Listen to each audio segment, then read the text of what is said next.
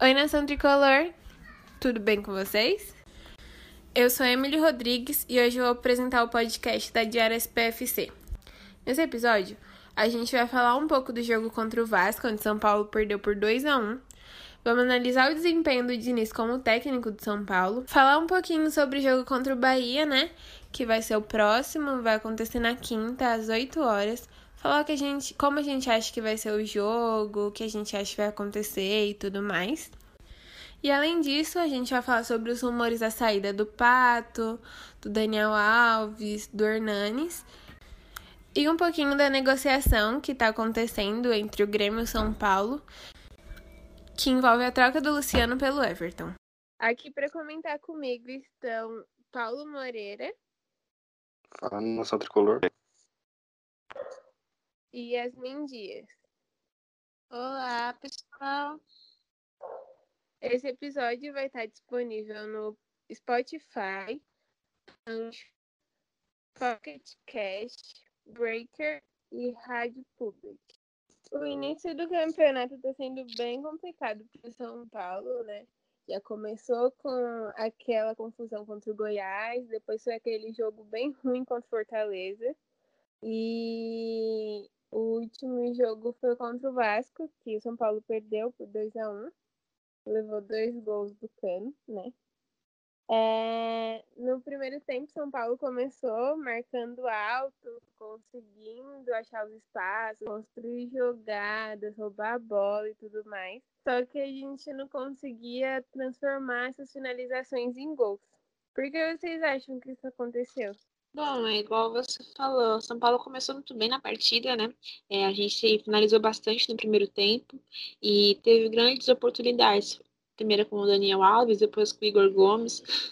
Mas eu acho que o problema de São Paulo é o mesmo que a gente viu sofrendo no começo, quando o Dini chegou, e é o mesmo que tá, acontece desde quando melhoramos em, em campo, né?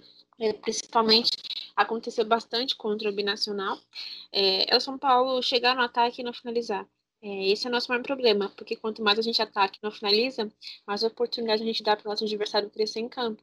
E foi isso que aconteceu. É, o Vasco aproveitava o contra-ataque, porque o Vasco tem um time muito veloz e a nossa defesa estava com vários buracos, mesmo a gente defendendo no 4-4-2. É, a gente pode perceber que muitos dos jogadores chegavam atrasados na marcação, e foi o que aconteceu, que resultou nos dois gols do Cano.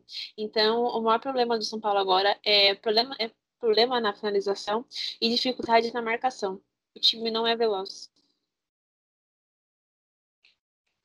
Concordo com ela. O, o principal erro do São Paulo nesse momento, próximo paralisação, é a defesa. A defesa está muito vulnerável.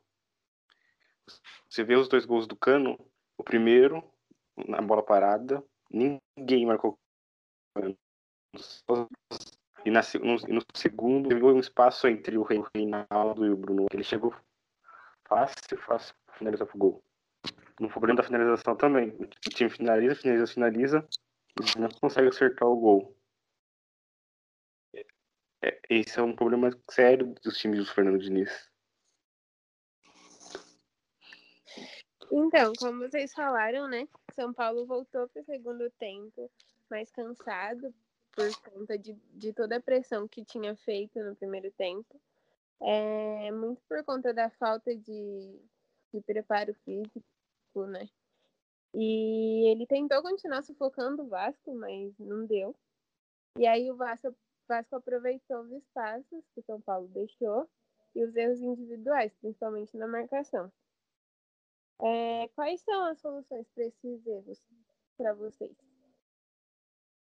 É, então, quando o nosso time ele chega para atacar, para marcar, é, ou não consegue, não, não tem, como, eu já mencionei, não tem a velocidade para chegar no, no, no, atacante ou no meia, e foi até um dos fatores que eu percebi que o Daniel Alves teve muita dificuldade para marcar o Thales. O Thales aproveitou. É, mas eu acho que, além disso, tem outro problema, que é a, o número grande de, de, faltas. O nosso time finalizou a partida com cinco cartões amarelos, é, contando por juiz, inclusive. É, o time chega mal na marcação, quando chega, faz faltas, às vezes são faltas muito bobas, que poderiam muito bem ser evitadas. Acho que esse também é, é um fator crucial para a derrota do time. Para mim, o principal problema foi sim, a vulnerabilidade da defesa. O time, o time, uma defesa que foi a melhor no ano passado, tá cometendo muitos erros bobos. Volpe, Bruno Alves, Aboleda, principalmente o Reinaldo, que é uma avenida pro lado esquerdo. O Juan Fran não voltou bem. Será que não era hora de dar uma chance pro Igor Vinícius de um lado pro Léo do outro? Também a falta de finalização do time. O time não finaliza. Você viu, você viu algum chute do Paulinho Boy, aquele no travessão? O Pablo tentou. Mas e o resto? Eu acho que tá na hora de colocar o Igor Vinícius mesmo. Não acho que seja na hora de colocar o Léo Pelé. Porém, eu acho que tem que fazer alguma coisa pro Reinaldo ficar mais atento, porque aquele negócio do escanteio, não tem como ele fazer aquilo, pelo amor de Deus. É. Quem se consciência dar um bicão pra cima? Quando Mas dá a bola, dá um bicão pra trás, tipo, como que é possível isso, gente? Fez um gol de pênalti, tudo bem, mas. Depois de chorar muito, né? Porque ele errou a primeira cobrança. Exatamente. Eu acho que ali foi o cúmulo. A gente teve 90 minutos para ganhar o jogo, para fazer gols.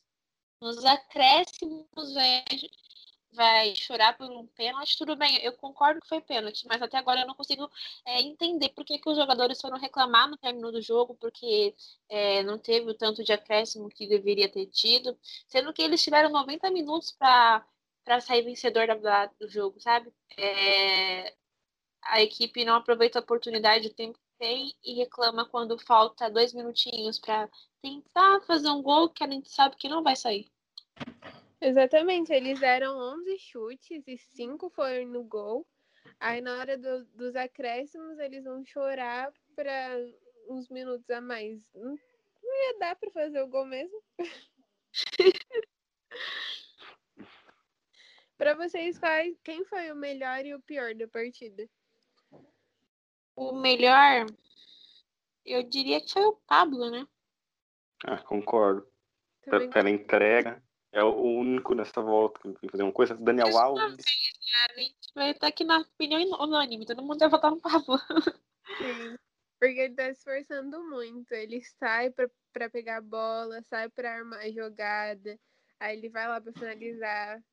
Vai pra defesa. Ele faz o que o Arboleda não tem feito. Ele tá pulando mais alto que o arboledo. e o é, pior? É, pode falar. E o pior?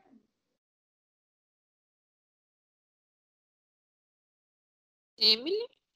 Gente. Pra mim, o pior foi, novamente, o Lisieiro. Nem sei o que esse cara tá fazendo em campo. Não, não faz nada. Não acontece nada com o Lisieiro em campo não consigo escolher o pior. Para mim, todos foram piores. Tirando o Pablo e o Daniel Alves, para mim, o Volpe também, que salvou, para mim o resto. Eu, para mim, o Daniel Alves não foi um dos melhores, não. Ele sofreu muito para marcar. Acho que dessa vez o Daniel Alves não entra na minha lista dos melhores em campo. Eu acho que, apesar de não ter jogado tudo isso, o Lisieiro ainda conseguiu roubar bolas que ajudaram a gente a armar jogadas. Eu acho que o Juan Fran foi muito mal nessa partida. Para mim. Foi bem mal, muito, muito é. tempo. Mas eu não, eu não julgo o Afran. É porque esse é o estilo de jogo dele. Ele sempre jogou dessa forma. Acontece que ninguém esperava isso. Colocaram o cara ali para fazer uma coisa que ele não faz. Entendeu? Mas mesmo na, na questão defensiva, nos outros jogos ele estava conseguindo recuperar a bola, nem que fosse desarmar e jogar para lateral. Mas nesse ele não conseguiu nada, tipo, nada mesmo. A dificuldade para para desarme. Sim. Todos nós sabemos que ele tem essa dificuldade de atacá-lo desde o treino dele do Simeone. A gente não pode esperar nada dele no ataque. Na defesa ele vai lá e segura, mas no ataque Sim. ele deixa um pouco a desejar. É, vamos falar um pouquinho sobre o Diniz no, no comando né, do São Paulo. É, depois de, de, dessas atuações ruins do São Paulo, né, quando voltou da parada por causa do coronavírus, é, o Fernando Diniz está pressionado até pela eliminação contra o Mirassol. E o time está precisando de resultados. Mas aí o time esbarra na falta de ritmo, na ausência de peças, né, para alguns setores, como a peça de velocidade, que está faltando muito. O Boia tá dando conta, mas não tanto. E com um pouquinho da falta de entrosamento também, né? Por causa da falta de ritmo mesmo. É... Quais os maiores erros do Diniz para vocês? É, eu falei nas redes sociais depois da partida do contra o Vasco que, na minha opinião, o Boia não era uma, pelo menos não vem se mostrando nessa, nesses jogos como que ele vem entrando, não era uma, uma peça muito, como que eu posso dizer, uau, sabe? Porque eu acho que é mais do mesmo. Tudo bem que ele só tem dois jogos como titular, ele está conhecendo, ainda está se readaptando. Mas a gente vê que ele tem muita dificuldade é, para cruzar a bola. Eu não vi nenhum cruzamento do Boy na partida. Às vezes ele acabava matando algum contra-ataque porque ele segurava muita bola na linha de fundo e vinha três jogadores do Vasco na marcação, ele perdia a bola fácil fácil. E o próprio Diniz percebeu isso, depois colocou o Reinaldo para cruzar a bola lá em cima, porque é, o Boer tava com essa dificuldade. É, ele é um bom menino, ele tem um bom tiro de, de longa distância, que ele fez um gol assim, e quase que faz outro, inclusive, contra o Vasco, só que pegou na trave. É, mas ainda acho que ele precisa de, de mais tempo para ganhar uma titularidade no time. É, acho que ainda não está na hora. É claro que o Pato ser um, é um banco para ele ver que ele estava estava fazendo nada em campo, então ficar no banco foi importante. Só que você gastar 900 mil no salário do Pato para você colocar é, Léo na frente dele, Sara na frente dele, Boia como titular, eu acho que é um cúmulo, porque você colocou todos os meninos da base que como eu disse no outro, no outro episódio do podcast, não, nenhum dos meninos da base voltaram bem na pandemia. É, e você deixar o Pato, que você paga um salário super alto no banco, e colocar vários jogadores à frente dele como substituição, é, é o fim da carreira. Acho que o, Diniz tem falhado muito nisso. Ele exagerou demais no chá de banco do, do Pato.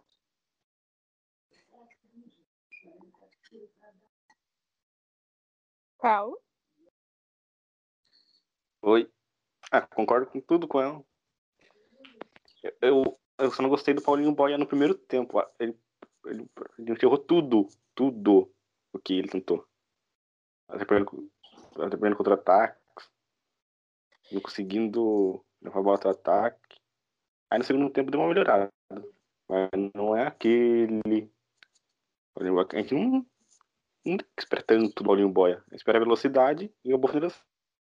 Até aquela presença dele na trave.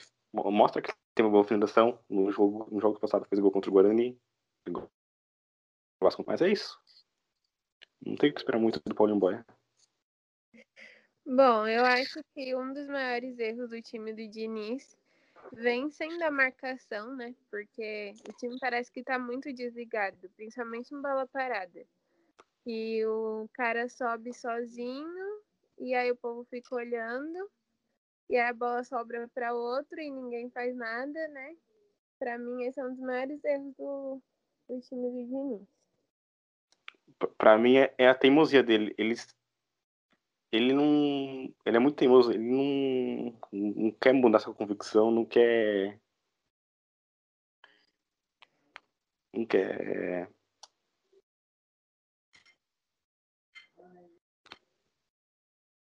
Trocar figurinha. é, é, esqueci a palavra por aí, dá um tempo essa palavra. Eu acho que o Diniz ele se queima cada partida quando ele demora para substituir. Ele espera isso, tomar um gol para substituir. E quando Exato. substitui, ele substitui mal. Ele não é muito bom para fazer a substituição. É, a gente precisava de meia em campo, tinha o Hernanes e ele não quis colocar é, no, no, nas primeiras partidas. É, não é à toa que o Hernandes agora se sente mal, achando que ele não serve mais para São Paulo, porque ele não entra. Ele entrou contra o Guarani porque é, a gente foi com a equipe reserva e ele atua muito bem contra o Guarani. A gente vê nas redes sociais que o Hernandes é um dos poucos jogadores que amam de verdade São Paulo e que se integra. Ele, ele focou bastante durante a quarentena, treinando em casa, porque ele queria voltar bem. Então, você é um jogador que você é ido para o clube, você foi chamado para é, resolver uma situação, resolver a situação, você volta anos depois é, com um contrato um pouco maior para chegar na oportunidade que você queria, que você está com jogadores de nome na equipe e você ficar no banco, é, por mais que o Fernandes não tenha feito, esteja fazendo uma boa passagem, como ele fez em 2017, é, ele está sendo muito descartado. É, não é à toa que ele esteja se sentindo tão, tão inútil como, como peça no São Paulo. Ainda falando sobre o Fernandes, eu acho que eu era um dos poucos que defendia o Fernandes, mesmo para aquele vexame contra o Mirassol. Mas a cada partida vai mostrando que não tá indefensável defender o Diniz. Ah, sim. Eu ainda defendo. Eu também defendo. Não sei, tem que mostrar algum resultado logo. Eu acho que a gente está sem sequência, a gente precisa de sequência. Exatamente. Só que a, o jornalista está pegando muito no pé do Diniz e dos jogadores, e tá vendo muitos comentários que vai deixando o jogador pensando, nossa, será que eu fiz certo em vir para São Paulo? Esses comentários falando que eles podem sair, etc., vai pesando. Então isso vai desestabilizando a equipe. Exatamente. E aí a torcida é, se influencia muito pelo que a imprensa está falando. Até porque é o normal, né? E aí fica pressionando o time, só que a gente tem que entender que o time não tem, não tá tendo uma sequência porque eles vieram de uma parada enorme. E aí depois a parada ainda ficou duas semanas sem jogar, sabe? Não tem como ter um ritmo assim. Para mim, o jogo chave pro Diniz vai ser esse de quinta-feira. Se perder, dificilmente ele, ele fica. Vai ser. Eu acho que esse jogo vai ser feio. Mais feio feio demais. Mais não, feio do que você se... xingar a mãe, porque as duas equipes estão vendo muito mal. Se empatar no Brumbi, acho que fica até empate. O São Paulo é vitória ou vitória. Se não, a pressão contra o Fernando Diniz vai ficar insustentável. Gente, quais vocês acham que são os pontos positivos do time?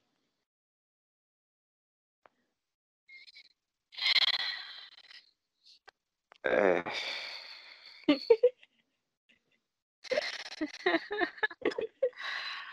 Olha, a gente chega bastante na área, isso é um ponto positivo. É, acho que o nosso toque de bola também é muito importante.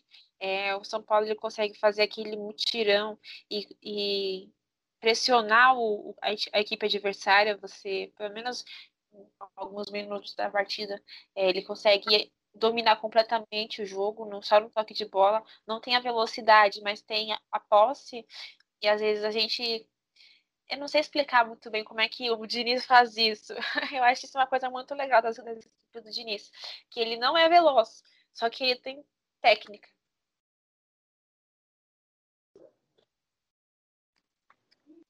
Para mim, nesse momento, eu não tenho como comunicar nenhum positivo. O próximo. então tá bom. É, vocês acham que o Diniz deve continuar no cargo? Tá muito pra aberto, mim... né? Pra mim, não sei, porque demite ele traz quem? Nesse, nesse exatamente, exatamente. Tem a oportunidade de chamar um técnico bom agora. Quem vai querer pegar essa bucha no fim da gestão Leco? Exatamente. Ainda tem a questão de que vai chamar um técnico, tá bom. Só que aí tem que entender o, a dinâmica do jogo do técnico. As peças que a gente tem, é muito difícil um técnico que seja ofensivo querer essas peças para treinar. Exatamente. Ele vai querer aí alguém, mas aí cadê o dinheiro? É, depois da derrota, muitos falaram de Miguel Angel Ramírez, técnico do Del Valle, Gabriel Renzi, BKC, todos os técnicos estrangeiros. Será que algum técnico estrangeiro vai querer nessa situação? Eu acho, eu acho difícil. muito difícil. Aí, aí você vai ver pro mercado brasileiro, bate uma deprê. O que, que tem? Tem Mano Menezes, tem Carilli, que tá lá na Arábia. Tem. Jair Ventura. Vai ter esses caras? Pois é. Porque, querendo ou não ser demitido de início, esse técnico não vai ter certeza se ele vai continuar na próxima gestão. Seria como se fosse um técnico tampão. Mas, como eu disse, tudo depende do resultado contra o Bahia. Se acontecer um resultado contra o São Paulo, acho muito difícil de eles continuar. Bom, aproveitando, né? É, vamos falar um pouco sobre o jogo contra o Bahia, é, que vai ser no, no Morumbi às 8 horas, né? Isso, 8 da noite. Isso, às 8 horas. É, o time baiano vem enfrentando alguns problemas, principalmente na saída de bola, e não vem conseguindo apresentar um bom futebol nesse começo de, de Campeonato Brasileiro, até no final do Campeonato Baiano. A torcida vem falando bastante disso. Vice-campeão do Nordeste? Oi? Vice-campeão da Copa do Nordeste, jogando mal as duas finais. Ah, falei campeonato errado, vamos voltar? Pode voltar. Ah, gente, vamos voltar tudo. Porque Campeonato Brasileiro jogou sub-23. Vou voltar da partezinha que eu falei do Campeonato Baiano. Tá.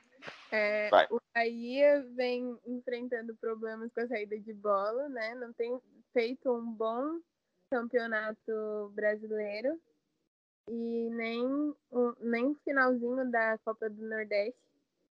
E eu acho que tem como São Paulo aproveitar bastante essa questão da saída de bola. Se a gente pressionar igual a gente fez no Vasco, eu acho que tem como a gente criar boa chance, sim.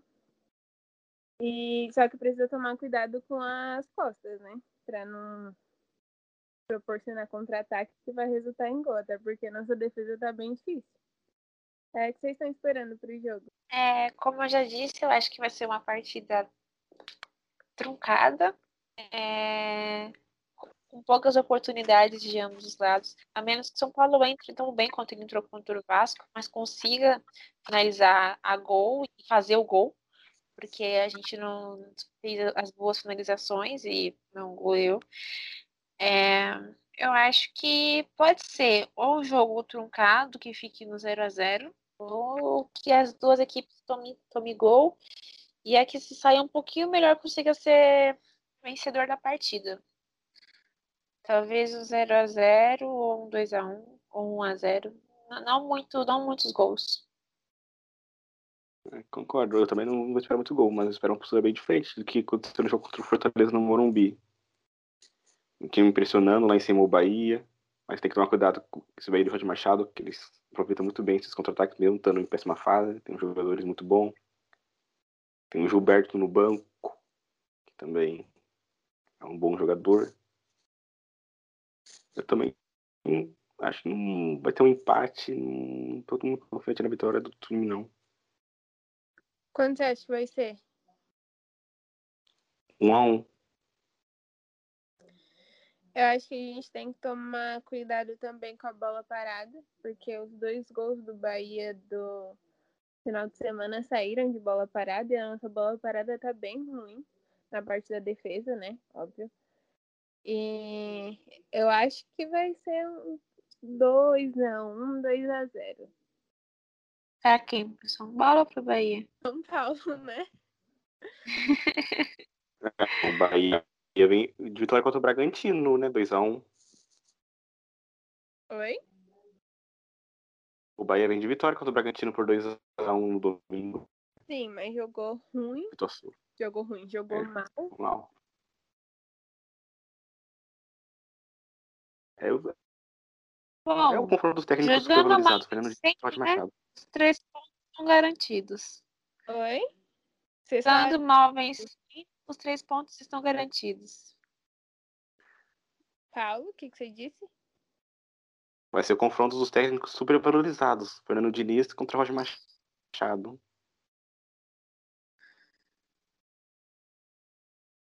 Dois técnicos que esperam bastante deles, mas que não entregam o que o clube espera. não estão entregando, né? Porque o Roger Machado conseguiu suprir as expectativas ano passado, mas atualmente não tá tão bom. Eu gosto do Roger Machado, faz bom comando no Bahia. É, começou bem, mas agora tem uma enorme pressão pra cima dele, né? Sim. É. É... Vamos falar um pouco sobre as negociações, né? Estão, aconte... estão com rumores de acontecer, porém a, é, a do Everton, por exemplo, aconteceu, mas outras não. É, vamos começar falando do Pato, que primeiro surgiram rumores de que o Pato estaria se transferindo para o Atlético, né? Por conta de estar tá no banco e tudo mais. Porém, o Atlético negou, o Pato negou e o São Paulo negou. Só que o São Paulo deixou é, em aberto, porque como o Pato tem um salário enorme, como a gente já disse, não tem condições ele ficar no banco. Se for para ficar no banco, é melhor vender, né? Ou estar, sei lá. E agora surgiram rumores de que o Inter está interessado no Pato também. Vocês estão achando dessas supostas negociações? Eu concordo com você. Acho que se for para ficar no banco, é, é melhor vender, mas eu não quero que ele saia. Eu tô dizendo que se for ficar no banco, mas eu não quero que ele fique no banco nem que ele saia.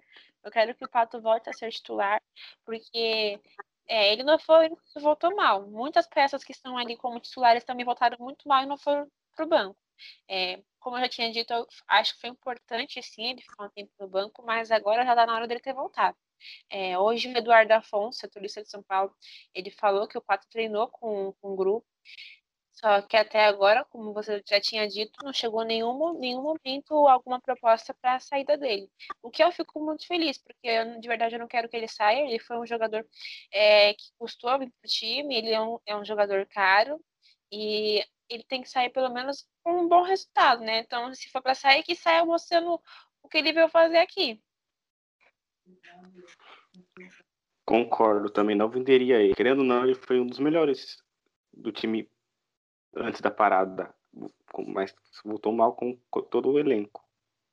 Mas no jogo de domingo deu para perceber que o Diniz não conta com o Pato. Colocar Carneiro, o Elinho na frente dele, dá sinais claros que o Fernando Diniz não conta com o Pato. Mas eu, eu, ainda acho, eu ainda acho que ele será um volta a ser titular, mas ele precisa mostrar o que ele vinha mostrando antes da parada pelo que alguns jornalistas estão falando, ele não tá colocando o Pato porque o Pato ele tá muito conformado com a situação que ele tá. Tipo, ele não tá jogando bem, mas não tá nem aí, então não tá fazendo nada para mudar. Por isso que o Diniz tá deixando o Alexandre Pato no banco. Porém, eu acho que era o caso de colocar ele no time, sim, em situações como o jogo contra o Vasco, que o time tava perdendo é importante, porque ele é um jogador que pode mudar uma partida. Até ontem eu fiz uma enquete lá nas nossas redes sociais, arroba Diário São Paulo, se você venderia o Pato, 70% acho, se não me engano, foram contra a venda dele. Dá pra ver que mesmo ele jogando mal, ele tem um até com o apoio da torcida. Apesar dos viés políticos, blá, blá, blá, que não entra no caso, mas a gente sabe que ele pode entregar algo, mas ele precisa ter força de vontade, senão vai continuar mofando no banco de reservas. Então, outra pessoa que vem se entregando bastante pro, pro time, né? Não, não tá tendo aquele resultado incrível, mas tá se entregando bastante o Daniel Alves. E os conselheiros estão querendo que ele deixe o clube, porque, segundo eles, ele não está oferecendo um retorno financeiro e nem técnico. Na minha opinião, ele não está oferecendo um retorno financeiro porque o marketing do São Paulo não aproveitou ele de jeito nenhum. E a gente sabe bem por que eles querem que o, o Daniel Alves saia, né? Que entre conselheiros e Daniel Alves, eu sou mil vezes o jogador Daniel Alves. Os conselheiros nem sabem o que estão fazendo lá. Eu acho que o Daniel Alves, como multicampeão, campeão em todos os clubes que ele passou, é, ele não ia vir para São Paulo se ele não confiasse que ele poderia sair campeão daqui também. É, ele, tá, ele, fez uma aposta muito alta, ele é, poderia ir para qualquer outro clube, ele veio para realizar o sonho dele, Clube do Coração, e tal, passando poucas e boas aqui, ouvindo muitas coisas que não deveria estar ouvindo, porque ele é um dos, dos jogadores que mais se entrega em campo, que tem os, os números mais positivos, e é, é, muito diferente. Eu vi até comparações do Daniel Alves com aquela panelinha de 2018. Eu acho que é muito diferente uma coisa com a outra. É, não estou dizendo que o Daniel tem que decidir tudo no clube, até porque ele é a favor do Diniz. É óbvio que não. Mas é, eu confio muito no que ele está dizendo, sabe? Ele já tá, ele tem muita, muita prática e e entende de bom futebol. É óbvio que é cada um na sua posição. Ele é jogador, ele não é dirigente, não é da comissão técnica, nem nada. Mas é, fizemos uma aposta, o Diniz mostrou trabalho, a gente fez uma, um bom começo de temporada.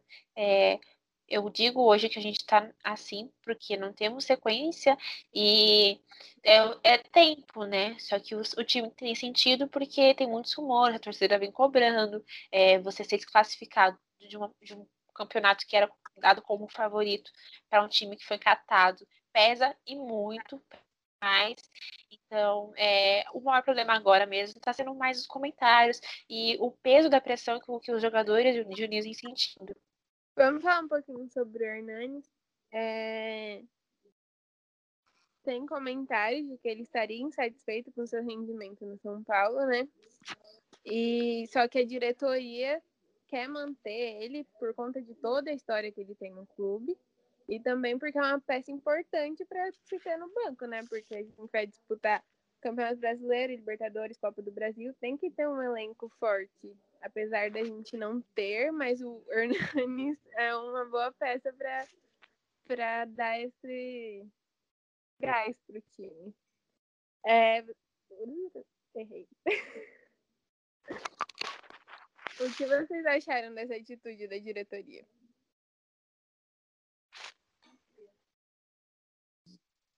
Pode falar, Paula. Não sei o que dizer, não a atitude da diretoria, eu acho correta a decisão de manter o Hernanes. Que eu vi no Globo Esporte, acho que até, até o final da temporada, por toda a gratidão, sei lá. Mas. Isso. Apesar de estar com 35, 36 anos, ele, ele pode entregar algo pelo time. Eu acho que ele consegue entregar ainda algo. Claro que não vai ser o mesmo de 2017. Colocando ele no segundo tempo, o Igor Gomes não tá bem, testa profeta ver o que, que ele pode entregar para você. Além do mais, tem, tem, tem, as tem, tem as competições, como você disse. A gente precisa do elenco todo. Vai se fazer de um, um ídolo é. assim do nada. Claro, claro, tem um alto salário. Ele, ele ainda pode entregar algo pro time. Apesar de ser um jogador de 35 anos, a gente sabe que o Profeta pode entregar pro time. Né? Até claro que ele precisa melhorar fisicamente e até psicologicamente, porque a gente vê que o profeta tá, como você disse, tá se sentindo até que um inútil dentro do São Paulo.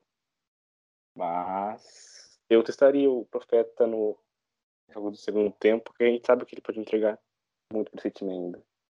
Outro jogador que também não vem sendo utilizado, não vinha sendo utilizado, né? Era o Everton, que agora é, foi envolvido em uma troca com o Grêmio pelo Luciano. E, e só falta. Eita!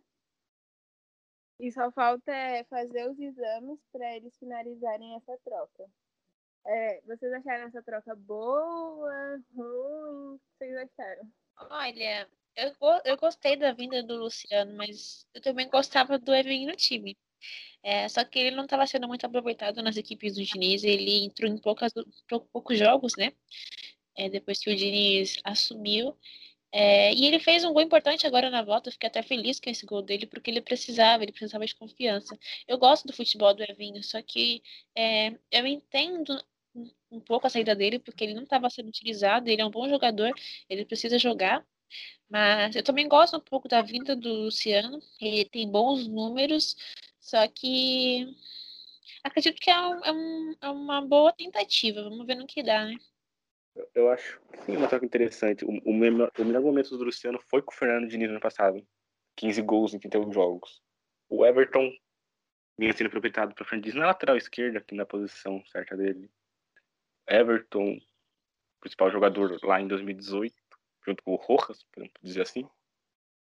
Hum, vinha com muitas lesões. Eu acho que tem uma troca interessante. Lá, o Grêmio tem a. O Renato Gaúcho tem a façanha de recuperar jogadores. Vamos ver se ele vai conseguir recuperar o. Mas pro São Paulo, o Luciano, eu acho que vai ser uma façanha interessante. Vai mudar o jeito da time jogada. Não veio para ser titular. Mas eu acho que uma peça interessante no banco de reservas. Até para essa questão de disputar liber, é, Libertadores, Brasileiro e Copa do Brasil, né? Porque tem que ter uma, um banco bom. E também a Pode colocar o Luciano como segundo atacante, junto com o Pablo? É uma boa. É. Vamos fazer um 4-4-2, como que tava assim, tirando o Vitor Bueno, sei lá, colocando o Luciano. Pode, pode trazer o Vitor Bueno pro meio também. É, pode recuar o Vitor Bueno. Bueno. Só, só espero que ele volte com o futebol bom dele, mas eu gosto dele. Lembrando que o Luciano tem a suspensão na Libertadores, né? Se o Frisado só pode jogar na última rodada. Sim, mas aí ele pode jogar o brasileiro. Isso. Aí o Pato joga Libertadores. O Pato, ó. O Pablo joga Libertadores e o Luciano o Campeonato Brasileiro. Também tem a questão do salário do Everton, né? Que era alto também. É altíssimo. A gente tem que pensar nessa questão financeira porque o clube não tá podendo. A, além do que o Luciano é mais novo que o Everton. Também. Verdade, olha, tem um monte de positivos. Eu acho uma troca de Não sei porque a torcida tá jogando muito hate em cima do cara. Eu... Vamos esperar pra ver. Eu não gosto de criticar a contratação antes da hora. Ver se vai dar certo. Então, gente, estamos encerrando aqui o nosso podcast. Esse episódio vai estar disponível no Spotify, no Anchor, no Google Podcasts, no Pocket Cast, no Rádio Public e no Breaker. Muito obrigada pela atenção. Semana que vem tem mais.